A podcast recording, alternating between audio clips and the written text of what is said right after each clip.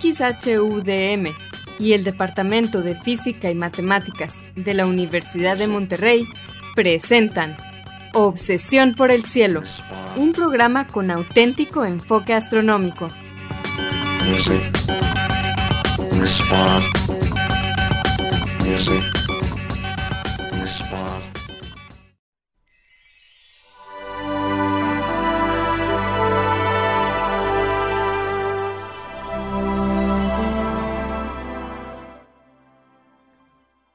Muy buenas tardes.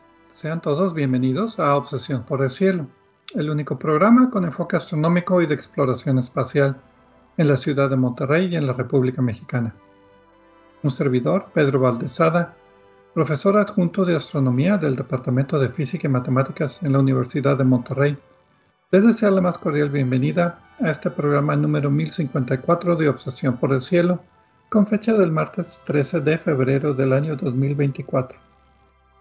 En este programa comentamos y ponemos en perspectiva algunas de las noticias que se relacionan con el estudio del universo y con la exploración del espacio que se dieron a conocer en estos últimos días. Y para ayudarme con esto quiero darle la bienvenida a mi co-anfitrión Edgar Armada. Buenas tardes, ¿cómo estamos? Día de Super Bowl. Eh, hola Pedro, muy buenas tardes. Hay que aclarar, día de Super Bowl no es hoy, sino el día que grabamos, o sea, hoy. Bueno, eso no, no tuvo mucho sentido, pero ya saben a qué me refiero, o por lo menos eso espero. Como siempre, un saludo para nuestros amigos allí en Radio DEM, Vicente, Asgard, Marco, Azalia y Antonio. A todos ustedes, gracias por estar siempre allí para nosotros y asegurarse de que la transmisión del programa salga perfectamente y sin errores, como siempre, todos los martes de 7 a 8 de la eh, eh, tarde del 5 de FM en Monterrey y su área metropolitana. Nuestro agradecimiento semana con semana, como ustedes, semana con semana y pues año tras año conforme pasa el tiempo y aquí seguimos. Les recordamos que se pueden comunicar con nosotros. El correo electrónico es obsesión por el cielo es en minúsculas sin acentos ni espacios. También nos pueden dejar preguntas, comentarios y sugerencias en la página de Facebook de Obsesión por el Cielo que tenemos o en la cuenta de Twitter de arroba o por el cielo. Si quieren escuchar programas anteriores, también lo pueden hacer visitando la página de internet de obsesiónporelcielo.net. Ahí encontrarán las ligas de cada programa que se almacena en formato de podcast y que se distribuye gratuitamente a través del sitio de hospedaje de podcast de Podbean. También en obsesiónporelcielo.net van a encontrar cuatro audios que hemos titulado Un paseo por el cielo este fue un proyecto patrocinado por la Unión Astronómica Internacional y consistió de crear una serie de cuatro audios en español que describen las constelaciones, las mitologías y los objetos de interés que encontramos en ellas. Es una para cada estación del año, no se las pierdan. Bien, Edgar, ¿cuáles son las noticias para esta semana? Esta semana, Pedro, hemos elegido dos noticias que creo que todos vamos a encontrar interesantes vamos a hablar de la posibilidad de que haya un océano en la luna Mimas de Saturno, pero adentro de la luna de Mimas de Saturno, no en la superficie. Esto es extraño, ahorita vamos a platicar de cómo, cuándo, dónde, por qué y para qué. Bueno, el para qué es más complicado, pero todo lo demás sí. Y después vamos a hablar de eh, cómo se pueden, eh, una propuesta interesante en varios artículos que han empezado a salir desde el 2023 de cómo se pueden usar están en los centros de galaxias absorbiendo material para medir distancias cosmológicas y cómo esto nos podría ayudar a solucionar el problema que tenemos con la expansión del universo y qué tan rápido está sucediendo esto. Creo que va a ser un programa muy interesante. Muy bien, pero como siempre vamos a comenzar el programa con la sección Explorando las Estrellas con Loni Pacheco.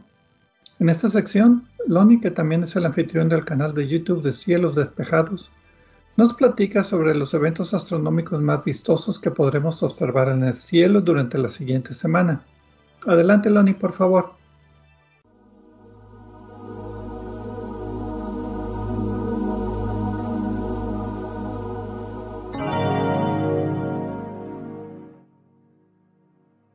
Hola amigos, soy Pablo Loni Pacheco, instructor de astronomía en el Observatorio de las Termas de San Joaquín, donde me encuentran todos los fines de semana. También soy conductor del canal de YouTube Cielos Despejados, tu canal de ciencia y astronomía en español. Bienvenidos a este espacio dedicado a los eventos celestes venideros. Esto es del 13 al 20 de febrero de 2024. Los horarios estarán dados en tiempo del centro, que es válido para Monterrey, Guadalajara y Ciudad de México. Resumiendo brevemente lo que hará la luna durante la semana. De martes a martes, la luna creciente irá haciéndose más robusta mientras atraviesa las constelaciones de Pisces, Aries, Taurus, pasará rozando por la constelación de Auriga, el cochero celeste, y terminará en Gémini. Como algunas constelaciones zodiacales, la constelación de Auriga representa a un personaje, pero no es una deidad. Lo representaban como un joven que conduce un coche tirado por caballos, es decir, un carruaje. Pero además, literalmente, le dejaron encargada de las chivas. Y es que la estrella más brillante de Auriga se llama Capela, una pequeña cabra que lleva sobre su hombro. Y era bastante diestro este muchacho, pues con una mano sostiene una rienda y con la otra, además de la pequeña cabra capela, lleva un par de cabritas menores, las estrellas Eta y Zeta Aurigae.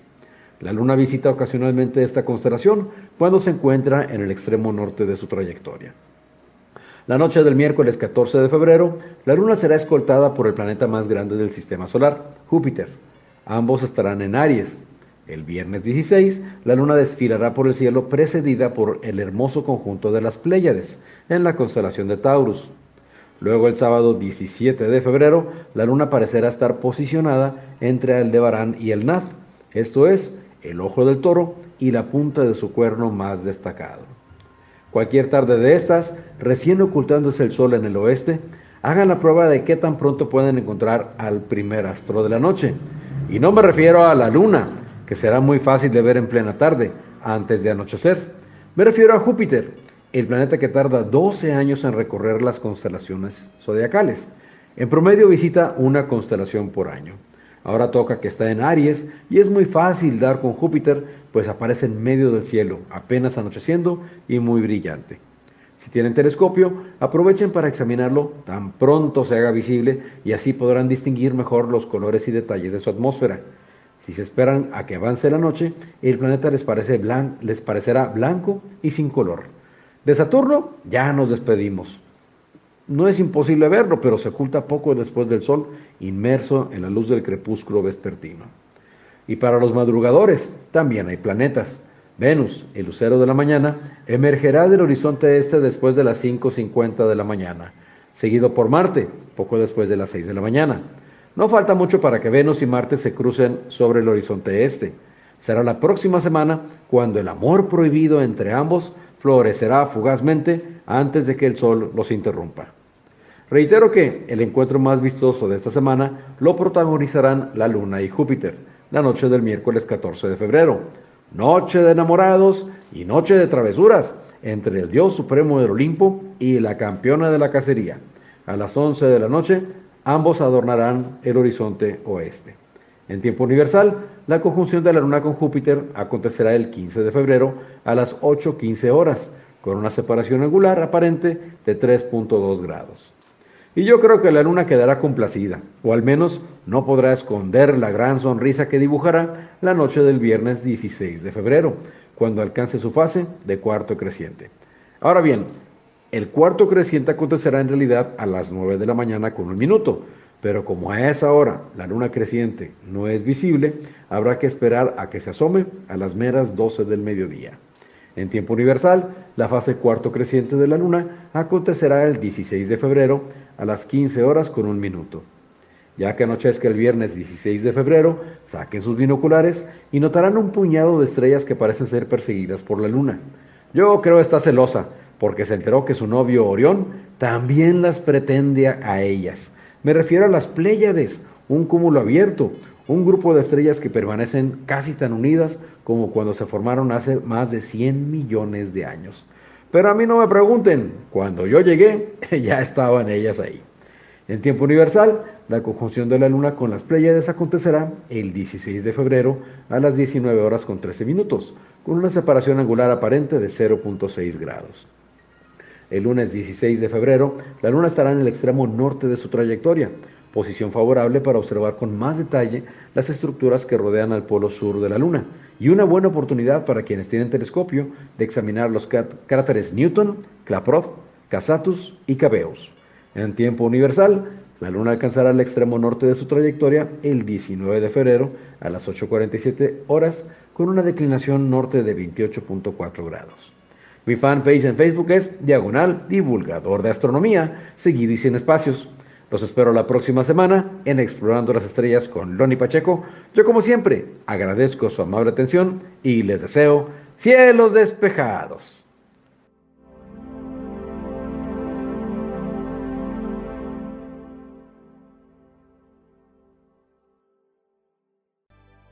Muchas gracias, Loni, por tus efemérides astronómicas de esta semana. Y pues bien, comenzamos como siempre el programa, esta primera parte, con alguna imagen interesante o algún tema, mini tema, mini noticia. En este caso, es una imagen que salió publicada de la luna Io de Júpiter, eh, que fue tomada por la misión Juno eh, en esta semana pasada porque tuvo un acercamiento pues bastante considerable a, la, a Io la Luna, como recordarán, la misión de la nave espacial Juno está en órbita de Júpiter, ya lleva varios años, creo que siete años orbitando. Tenemos un par de programas, el 428 en 25 de octubre del 2011 y el 867 del 14 de julio del 2020 que habla acerca de la misión espacial Juno. La idea era orbitar a Júpiter con una órbita elíptica que la hace pasar muy cerquita del planeta para medir diferencias en la atracción gravitacional del planeta, diferencias causadas por diferente, pues eh, la estructura del interior del planeta. Lo que se pensaba era eh, tratar de entender cómo está construido Júpiter desde dentro. Y pues la única forma es por diferencias de gravedad o diferencias de atracción gravitacional en una órbita muy cercana. Eh, inicialmente la, la misión estaba planeada para que no tuviera cámaras, pero último momento pusieron una cámara así como de casi de juguete y ha tenido muy, mucho éxito porque ha sido utilizada para tomar muy bonitas fotos, algunas hasta de interés científico. Y la última fue sobre este sobrevuelo del 3 de febrero que pasó a 1500 kilómetros de la superficie no es el récord, el récord la tiene la nave espacial Galileo que pasó 181 kilómetros de la superficie en el 2001. Pero, en, pero esta es una de las mejores y pues se puede ver claramente la estructura de Io en la superficie. Y lo que más me gusta es eh, una de estas imágenes donde se ve una eh, nubecita de una emisión volcánica y volviendo a lo que mencionabas de la cámara, yo no, no estoy de acuerdo en que se omitan las cámaras, eh, los ojos en esta, en esta, eh, en este tipo de misiones, porque está bien que la mayor parte del trabajo que hacemos se hace con datos numéricos y procesamiento numérico y todo eso, pero la, la, el resultado a fin de cuentas se, se presenta como visualizaciones y eso es por una razón muy simple. Los humanos tendemos a procesar información y a comprenderla fácilmente de modo visual. El simple hecho de ver una fotografía bonita o no, pero una fotografía que podamos interpretar con nuestros ojos, en este caso la que me llamó la atención fue aquí donde se ve la plumita de material volcánico escapándose de la orilla de, de Io eso nos ayuda a decir, oye, aquí hay datos, ¿cómo podemos procesar estos datos para sacar este detalle? Ayuda a nuestra forma de pensar. Entonces yo creo que todas las misiones espaciales deben de tener una, una imagen que nos permita por lo menos ver qué está pasando. De lo contrario, se nos pueden, eh, ahí en los datos pueden quedar cosas que no se nos van ni a ocurrir si no es porque la vemos con los ojos. En, realidad la, la misión tiene tres cámaras, una infrarroja de muy baja resolución, pero pues, para ver el calor de Júpiter, una cámara de navegación que es exclusivamente para ver estrellas de fondo. y esa, esa no se puede quitar. esa no se puede quitar. Y la JunoCam, que es esta cámara que pusieron a último minuto. y es la que ha dado los mejores resultados, como tú dices, aunque sean nada más para publicidad y dar a conocer la nave. En este caso, pues la luna Io, como decías, es la luna volcánicamente más activa de todo el sistema solar. Tenemos un programa, el 590, el 13 de febrero del 2015, acerca de, que habla acerca de, pues, de Io y todo lo interesante que tiene, siendo una de las lunas más cercanas. Ahora, la misión, pues ya lleva siete años, lleva 58 perijovios, o sea, pasos cercanos a Júpiter en su órbita elíptica, y poco a poco está eh, acortando la órbita. Actualmente es como 33 días para darle la vuelta a Júpiter y está pasando por las lunas Io, Europa y Ganímedes que están pues haciéndola cada vez más corta la, órbita pues, para acercarse más también a la superficie del planeta y ser más sensitiva a la diferencia de atracción gravitacional en el interior del planeta. Pues sí, a mí, a mí me gustó la imagen esta, no sé a ti, Pedro. Eh, tú querías que platicáramos más ahorita sobre Juno, que me parece bueno porque le da contexto, pero yo desde que vi la imagen dice, dije, no, voy a proponer esto para el programa. Sí, está, está muy, muy bonita la imagen. Y pues bueno, lo que pasa es que también la misión Juno ya está a punto de terminar, va a terminar en septiembre de 2025. Y a diferencia de Galileo, que lo impactaron contra Júpiter a propósito, Juno va a terminar eh, en órbita pues interior a Io, entonces no hay, no hay problema de que se pueda estrellar con Europa y contaminar el océano de Europa ni nada por el estilo. Y pues hay dos misiones planeadas para el futuro. La misión JUICE, perdón, de la Agencia Espacial Europea, que fue lanzada el año pasado y llegará a Júpiter en el 2031 para orbitarlo estudiar las lunas. Esa es una misión interesante, aunque demuestra que todos los nombres buenos ya estaban tomados. Yo vi en Icy Moon Mission, algo así. Ah, y además el abuso en los acrónimos que nos gusta tanto a ti y a mí. Sí, la NASA tiene otra misión llamada Europa Clipper, que también es para las eh, lunas jovianas, que va a ser lanzada este octubre 10, pero va a llegar antes, va a llegar en el 2030 a Júpiter para estudiarla. Entonces, pues mientras que esta misión Juno termina su periodo, vamos a tener un par de misiones más para principios de la siguiente década. Pues sí, Pedro, y aquí le seguimos, por lo menos hasta que empecemos a hablar desde eh, a la de la misión de orbitar eh, Urano, pero eso está a largo plazo. Todavía a largo plazo, pero bueno, vamos a una pausa y regresamos a hablar pues de lunas del sistema solar, en este caso vamos a hablar acerca de la luna Mimas de Saturno. Regresamos.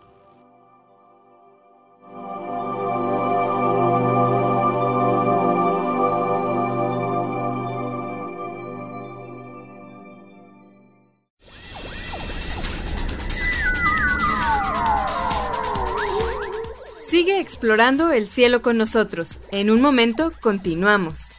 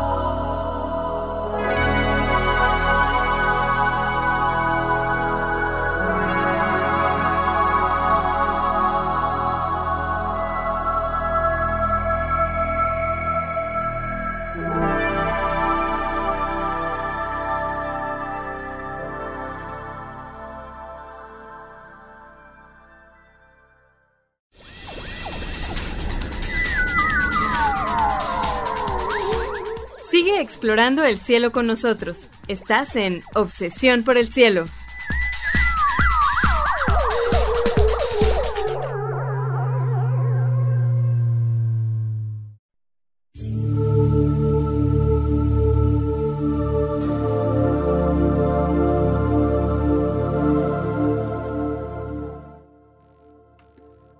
Regresamos aquí a Obsesión por el Cielo con las noticias astronómicas de esta semana un servidor, Pedro Valdés, junto con Edgar Armada.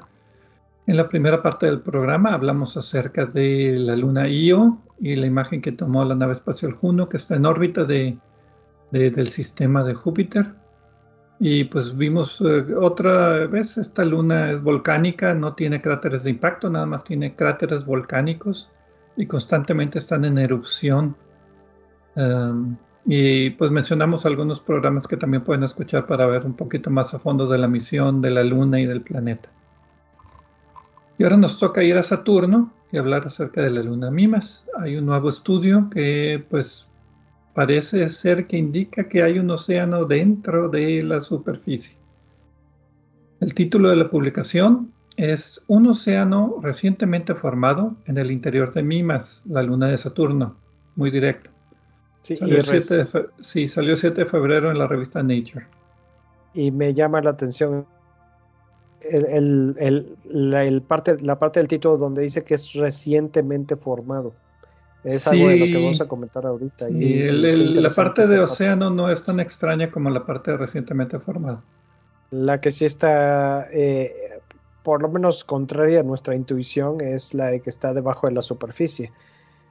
Pero eh, los autores, partes. Los autores son Valerie Lanley, eh, Ramadeo, Toby y otros cuatro autores más, principalmente del Observatorio de París y la Universidad de Queen Mary en Londres. Y como dice el título, los autores eh, estudian detalladamente la órbita de Mimas y encuentran que debe tener un océano interior, como Europa, como Encelado, un océano interior, no, como decían, no es tan extraño para las lunas de Júpiter y de Saturno. Pero la parte interesante es que dicen que se formó recientemente. Y la cosa es que no podemos sospechar de entrada que hubiera un océano en Mimas. Eh, hay que recordar que Mimas es el que le hemos dicho aquí en el programa y también lo han dicho otros que es como la estrella de la muerte de la serie de Star Wars, de las primeras películas, porque tiene un cráter, eh, está todo cubierto de cráteres, pero tiene un cráter que eh, cubre como casi la tercera parte del, diámetro del disco de la Luna. Y ese ha de haber sido un impacto colosal que probablemente estuvo a punto de destruir a la Luna, de, hacerla pedacitos. Y, eso, de, eso de Estrella de la Muerte es porque tiene la proporción como la película. De hecho es un poquito más grande. Eh, en la Estrella de la Muerte era una un, arma para los pocos, si es que hay alguien que no esté escuchando, que lo dudo, que no ha visto la película, pero a lo mejor sí, entonces voy a explicar de qué se trata. La estrella de la muerte era una eh, nave esférica que tenía una depresión tipo cráter con la cual que, eh, podía eh, lanzar un rayo de energía que era capaz de destruir un planeta entero. Y de eso es, de hecho, ese era su propósito. Y en este caso, el cráter este gigante de Mimas que no me acuerdo su nombre, si es que tiene nombre, se parece justo Herschel, ok, como William Herschel, me imagino. Sí, ah, lo llamaron el nombre de Herschel, sí. Pues este cráter es, eh, se parece mucho eh, a donde, al, al, lugar de donde lanzaba este rayo, que era como un cráter con una, una depresión ligera en la esfera de la nave, y por eso se le ha dicho que esta es como la estrella de la muerte. En realidad siempre se me ha hecho Mimas muy interesante por el cráter, incluso antes de la película, pero eh, lo, que más me llama la atención es que sobrevivió la luna, ¿no? A ese impacto. Si quieren saber más, tenemos muchos programas que hemos hablado de Saturno, el 399, los anillos en el 555, la atmósfera en el 557 de las lunas, en particular eh, de Mimas, el 660 y 661, y en el 2016. De la misión Cassini también tenemos varios programas, 501, 606. A propósito, la misión Cassini terminó en el 2017, o sea, ya no está orbitando más, ya esa sí se estrelló contra Saturno para no contaminar. Intencionalmente, sí. y, y y pues bueno, esas son, digamos, lo de fondo. ¿Qué fue lo que hicieron ya los autores en este artículo? Pues su arma principal fueron las imágenes de la misión Cassini, de la luna Mimas y de otras lunas, para calcular la posición exacta de la luna durante pues, los 13 años que duró la misión Cassini alrededor de Saturno. Lo que ellos estaban tratando de hacer es medir muy ligeras desviaciones en la órbita de, de la luna para tratar de ver cuál sería el interior. Algo así como lo, que hizo Juno de encontrar el interior de Júpiter eh, pasando muy cerquita. Bueno, aquí es algo parecido, viendo cómo gravitacionalmente la órbita de misma se comporta, pueden ver pues cómo sería el interior.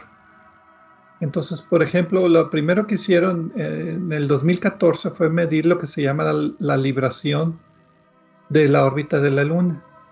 ¿Qué es la libración? Bueno, generalmente una luna que está muy cerquita de un planeta tiene una órbita con rotación sincrónica, o sea que da la misma cara hacia el planeta.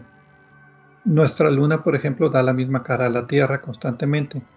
Pero a veces se adelanta tantito, se retrasa tantito en la órbita y podemos ver un poquito más alrededor de, la parte este-oeste, ¿verdad? Según si está adelantada o atrasada. Y ese movimiento se llama libración. Entonces, eh, inicialmente la libración les dijo que había dos opciones. Una, que el centro o sea, la, Luna está compuesta de una parte que es roca interior y después una parte que es hielo exterior. Lo que nosotros vemos es la parte exterior de hielo con los cráteres de impacto. Pero ellos lo que dicen, bueno, la libración que medimos puede ser causada porque la parte interior esté no redonda, sino un poquito alargada, como balón de fútbol americano, otra vez para los amigos de Super Bowl. Muy buena referencia para el día de eh, que estamos grabando el programa o la otra opción es que tuviera un océano interno como lo tiene Europa, como lo tiene Encelado. Que fuera una capa de hielo sólida, después abajo un océano. Pero la libración misma no, te puede decidir entre esos dos eh, escenarios. Lo que hicieron en este artículo ahora es eh, medir... Antes, antes de llegar a ese artículo, esto, eh, esas dos probabilidad, posibilidades surgieron desde 2014, hace como 10 años. Sí. Y lo que ahora hicieron en este artículo básicamente es medir la precesión de la órbita. O sea, la órbita tiene un perigeo y un apogeo. Bueno, no es perigeo, es perisaturneo. Mm. No, no, sé cómo se llamará. Bueno, una parte, cuando se cuando se acerca y se aleja más de Saturno en su órbita. periapsis y apoapsis, creo que ese es el término correcto para un planeta. El término genérico, correcto. Pero ese punto no es fijo, sino que está rotando alrededor del planeta. Mercurio tiene este, este mismo efecto, se llama precesión. En el caso de Mercurio es por eh, la relatividad de Einstein, porque está demasiado cerca del Sol y es una pozo gravitacional muy grande. En el caso de Mimas es porque tiene a lo mejor algún juego con otras lunas, juego gravitacional con otras lunas. Entonces ellos midieron una precesión de 0.7 kilómetros por año, o sea, cada año el periapsis se mueve 0.7 kilómetros, no me acuerdo si es dirección en dirección de las manecillas del reloj o en contra, pero bueno. Y, lo que ellos dicen es que este, este, esta precesión es muy grande. Y es tan grande que dice que, que esto sugiere que puede diferenciar entre los dos modelos y la precesión indica que tiene que ser un océano interior en lugar de un centro rocoso elongado. Y por otra parte, yo creo, Pedro, que un centro rocoso elongado nos pondría más problemas para explicar, a no ser que tuviera que ver con el impacto este gigante, ¿no? Que hubiera causado algún efecto en la Luna, que hubiera resultado en esa configuración, pero de cualquier manera tendremos que explicarlo. Entonces, eso hubiera sido otro problema interesante de responder, pero no. Lo que, en el caso de nuestra luna es eso, principalmente el centro de nuestra luna no está simétrico, sino que está un poquito más hacia la Tierra. Pero no un poquito fuera de, centro. No al grado de lo que estaría en Mimas. Eh, hay que decir que Mimas es relativamente pequeño y en comparación el cráter eh, Herschel es el segundo cráter más grande del sistema solar, de las lunas del sistema solar. Entonces, en conclusión, sacan de que los cálculos, ellos haciendo modelos del interior, sugieren que el interior, ahorita decimos cómo se calentó, pero que el interior se ha calentado en estos últimos milenios, millones de años, y, y que tiene un océano 20-30 kilómetros bajo la superficie y que se formó recientemente, entre 2 y 25 millones de años, o sea, relativamente joven a la edad del sistema solar. Entonces ahora lo que, entonces la parte del océano ya quedó. Sí, el por qué sospechamos que puede haber. En lugar de un centro que sea irregular. Ahora la parte difícil, ¿por qué no está congelado? Sí, porque no está congelado. Entonces eh, dicen que el océano es relativamente joven porque la excentricidad que tiene la órbita actualmente de, de que era Mimas es de 2%. Pero al parecer en el pasado era mayor, era como el doble.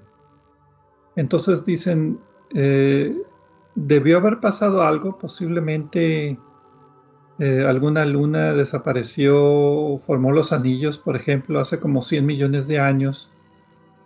Y esto pues sacudió un poquito las órbitas de no nada más Mimas, sino las otras lunas como Encelado y Tetis, que son las siguientes que van hacia afuera y se formó como una sincronía entre las órbitas de estas eh, lunas.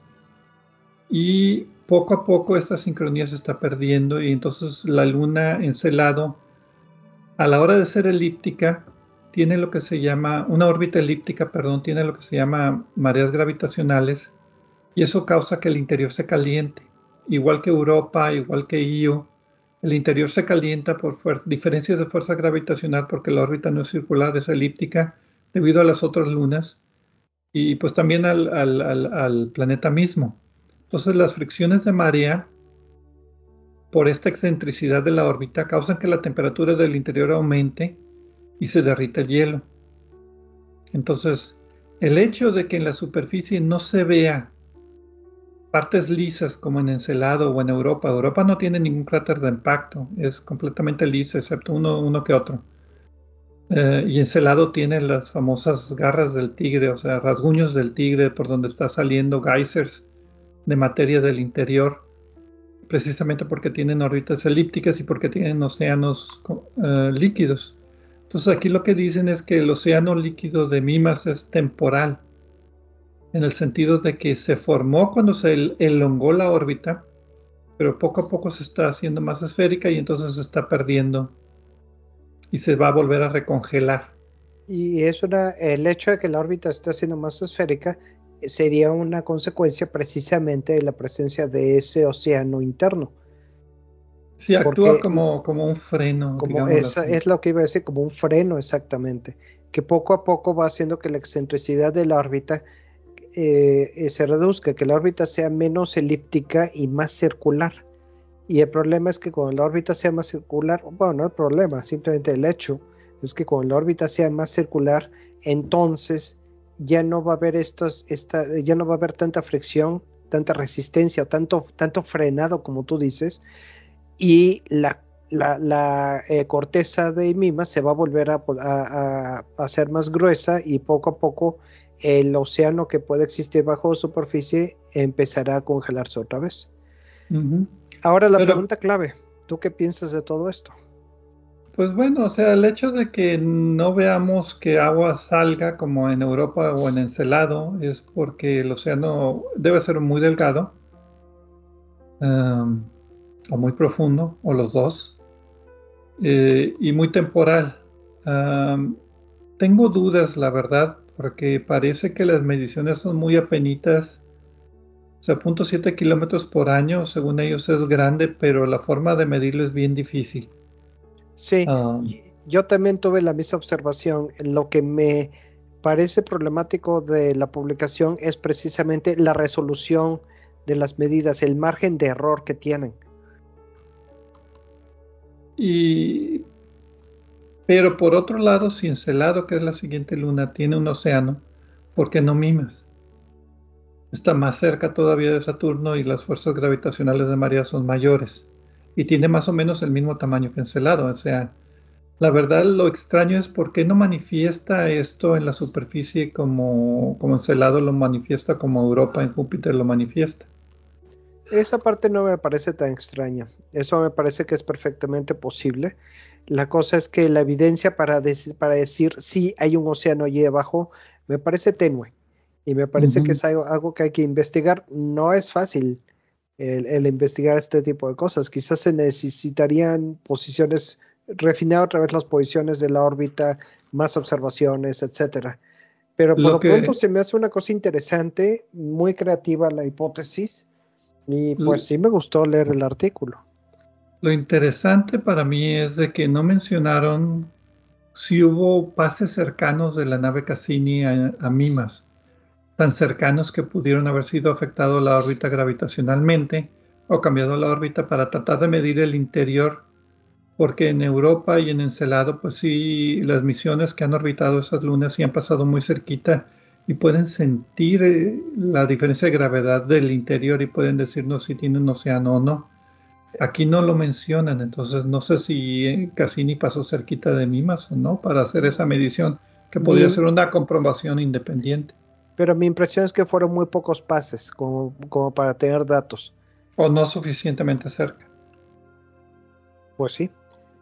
Pero bueno, ok. Eso es lo que respecta a Mimas. A lo mejor tiene océano, a lo mejor no.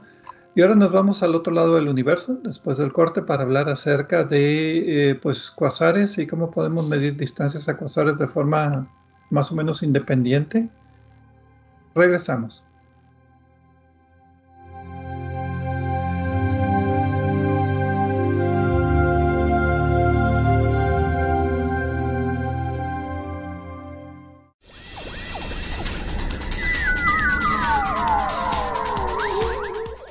Explorando el cielo con nosotros. En un momento continuamos.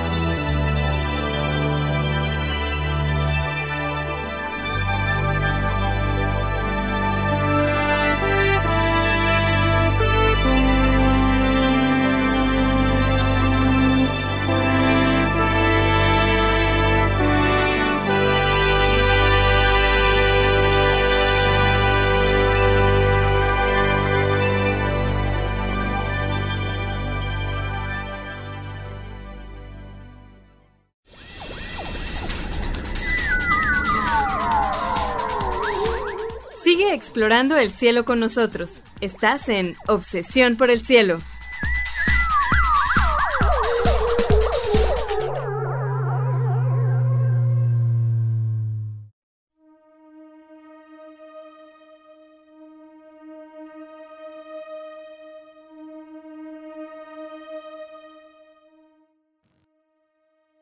Regresamos aquí a Obsesión por el Cielo con las noticias astronómicas de esta semana.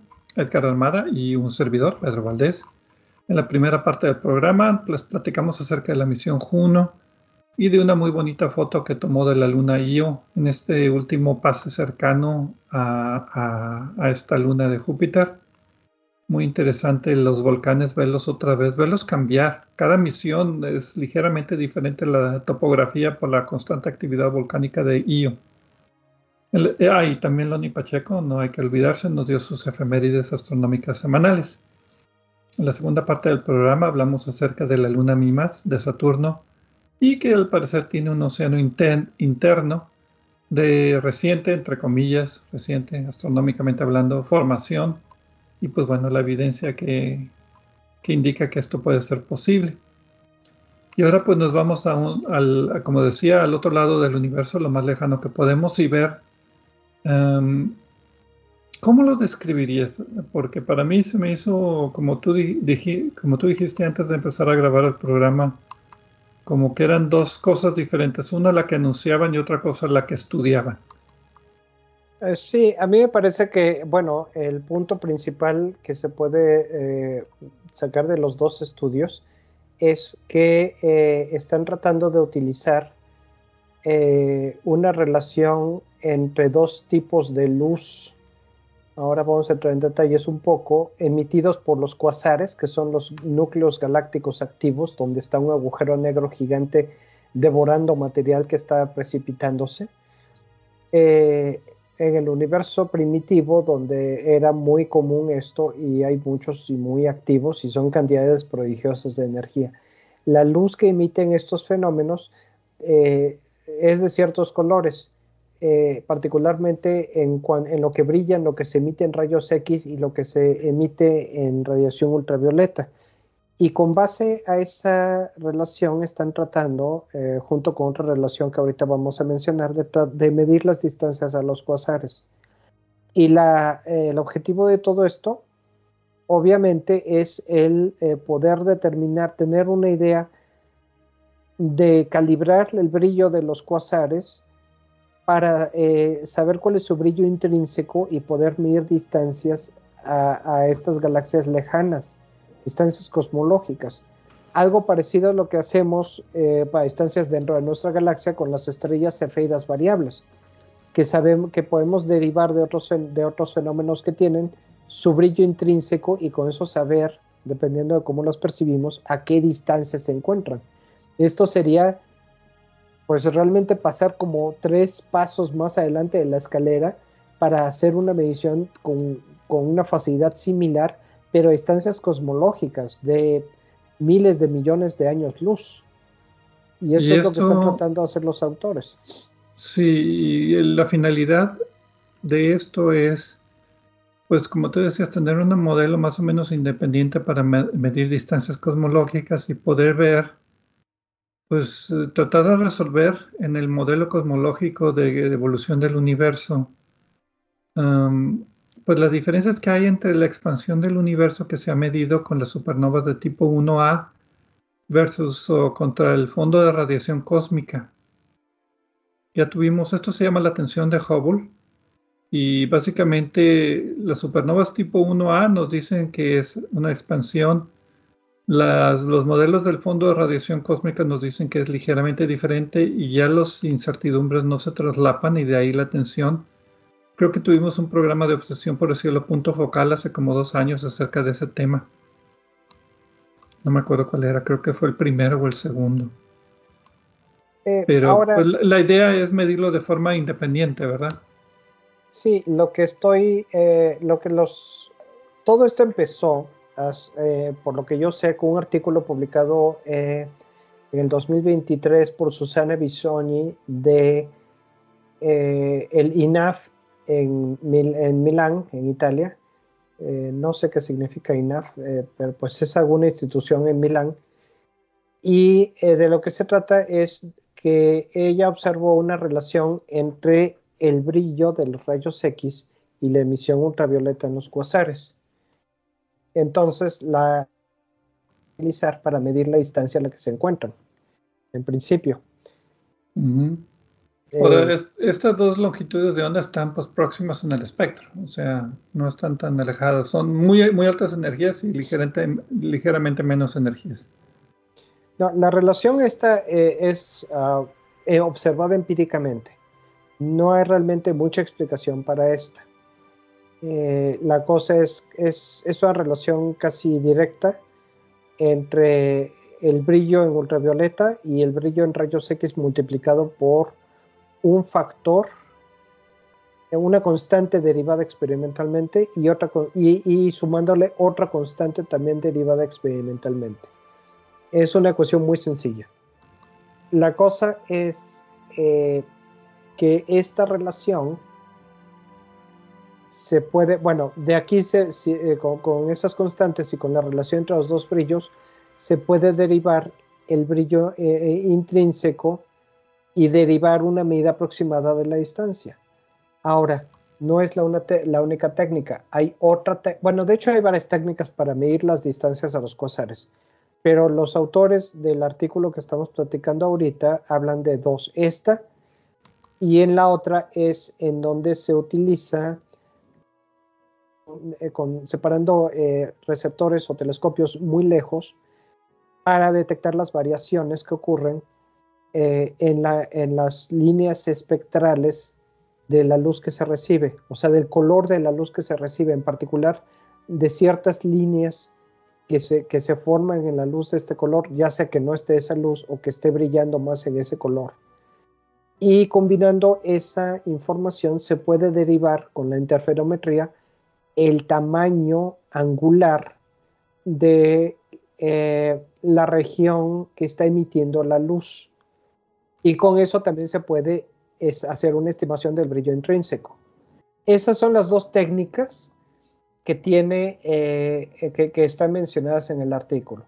Y lo que, lo que es nuevo de los autores aquí es que están tratando de encontrar una manera en la que estas dos medidas del brillo intrínseco, digamos, del, de qué tan, qué tan potente es la luz que se recibe, para calibrar mutuamente una con la otra y empezar a utilizar esto como un método confiable para medir las distancias cosmológicas a los inicios del universo, de las primeras galaxias, ¿no? Estos dos métodos se idearon conociendo ya la distancia por algún otro método, o sea, independientemente, encontraron que había una relación con la... No, no, me quedó muy claro. El, bueno, el primero sí es ultravioleta con rayos X. Y, y, pues básicamente el hoyo negro supermasivo está emitiendo mucha luz ultravioleta, muchos rayos X y hay una relación entre los dos y de alguna manera podemos calibrarlos con distancias conocidas midiendo, no sé, por el efecto Doppler de las líneas de emisión o algo por el estilo.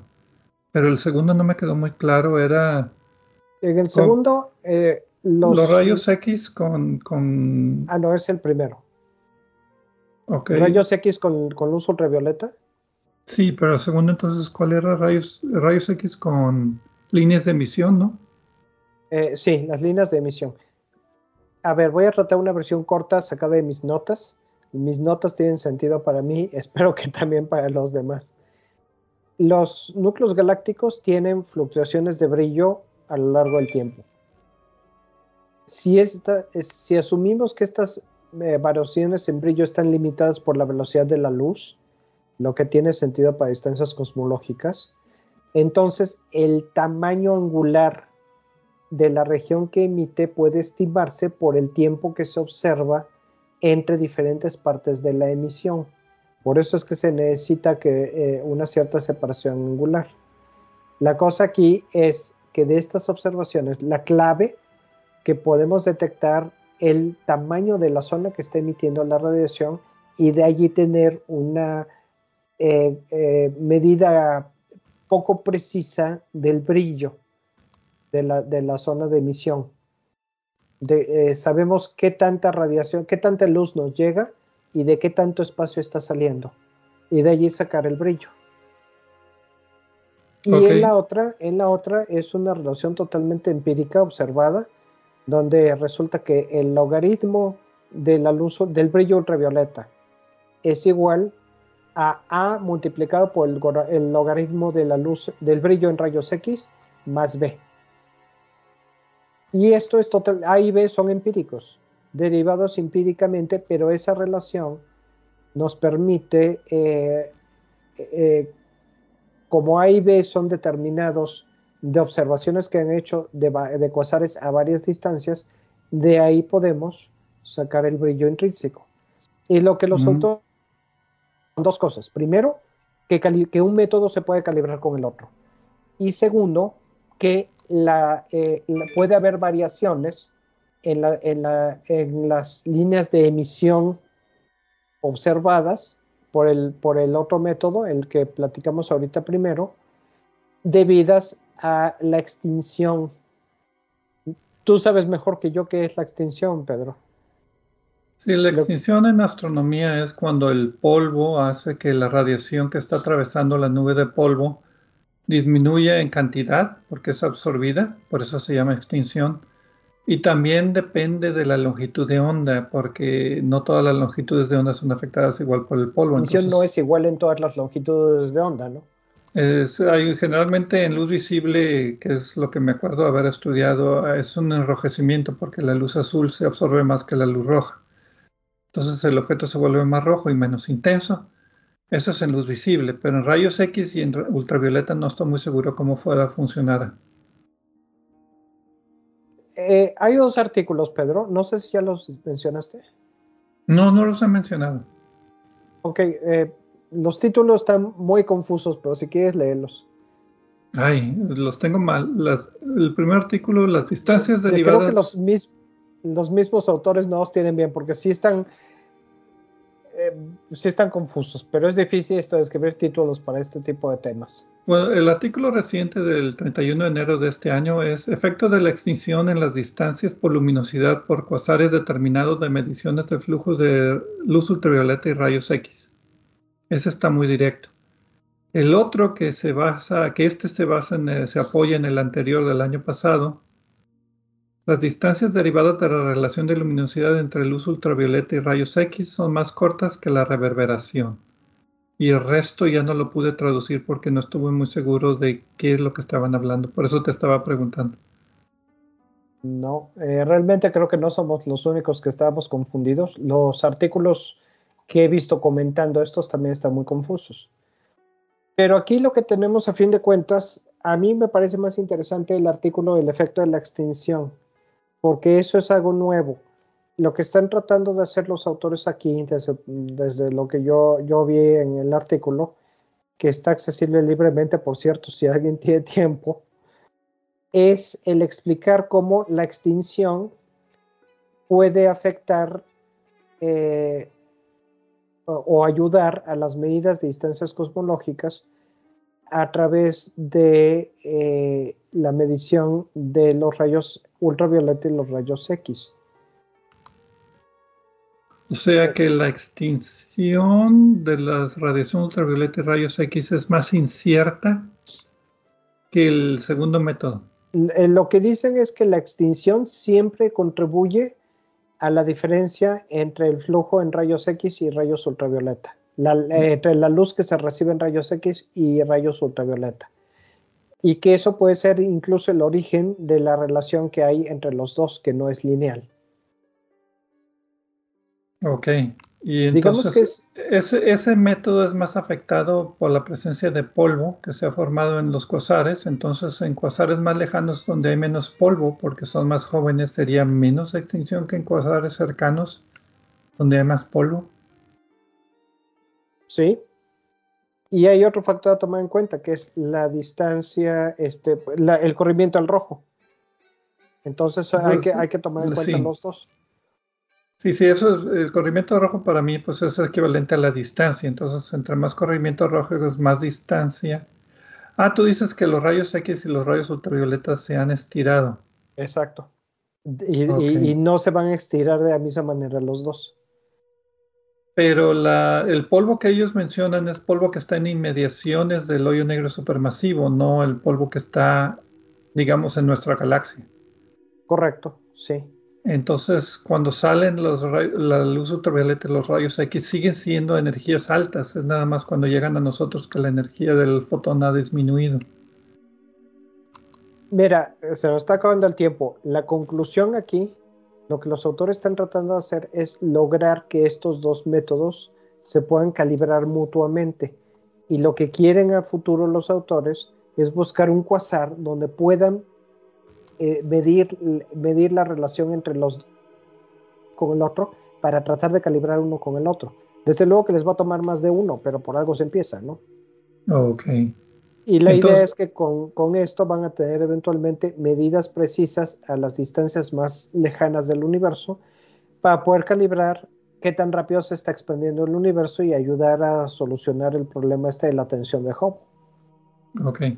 Entonces, básicamente son nuevos métodos, bueno, no nuevos, pero en desarrollo. En desarrollo y algo inciertos todavía por variables que no hemos tomado en cuenta como el polo. Pues sí, Pedro, y pues aquí le paramos, pero esperamos que haya más información sobre esto en el futuro para que lo podamos seguir platicando.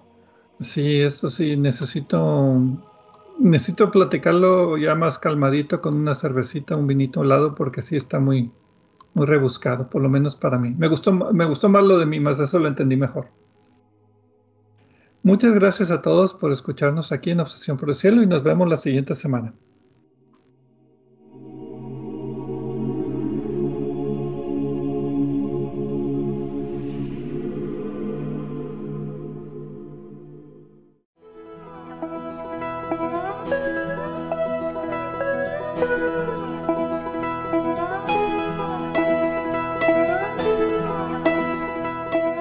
Les recordamos que a través de nuestra página en Facebook de Obsesión por el Cielo, pueden encontrar vínculos a sitios con más información sobre el programa de cada semana. También pueden sugerir temas, hacernos preguntas de astronomía y encontrar los podcasts de cada programa. Gracias por acompañarnos en una edición más de Obsesión por el Cielo.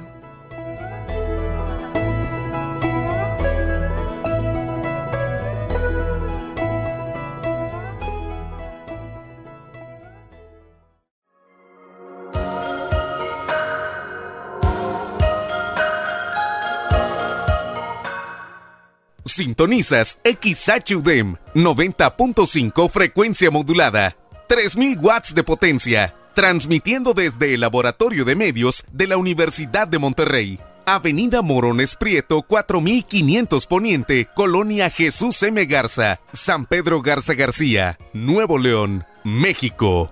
Radio UDEM 90.5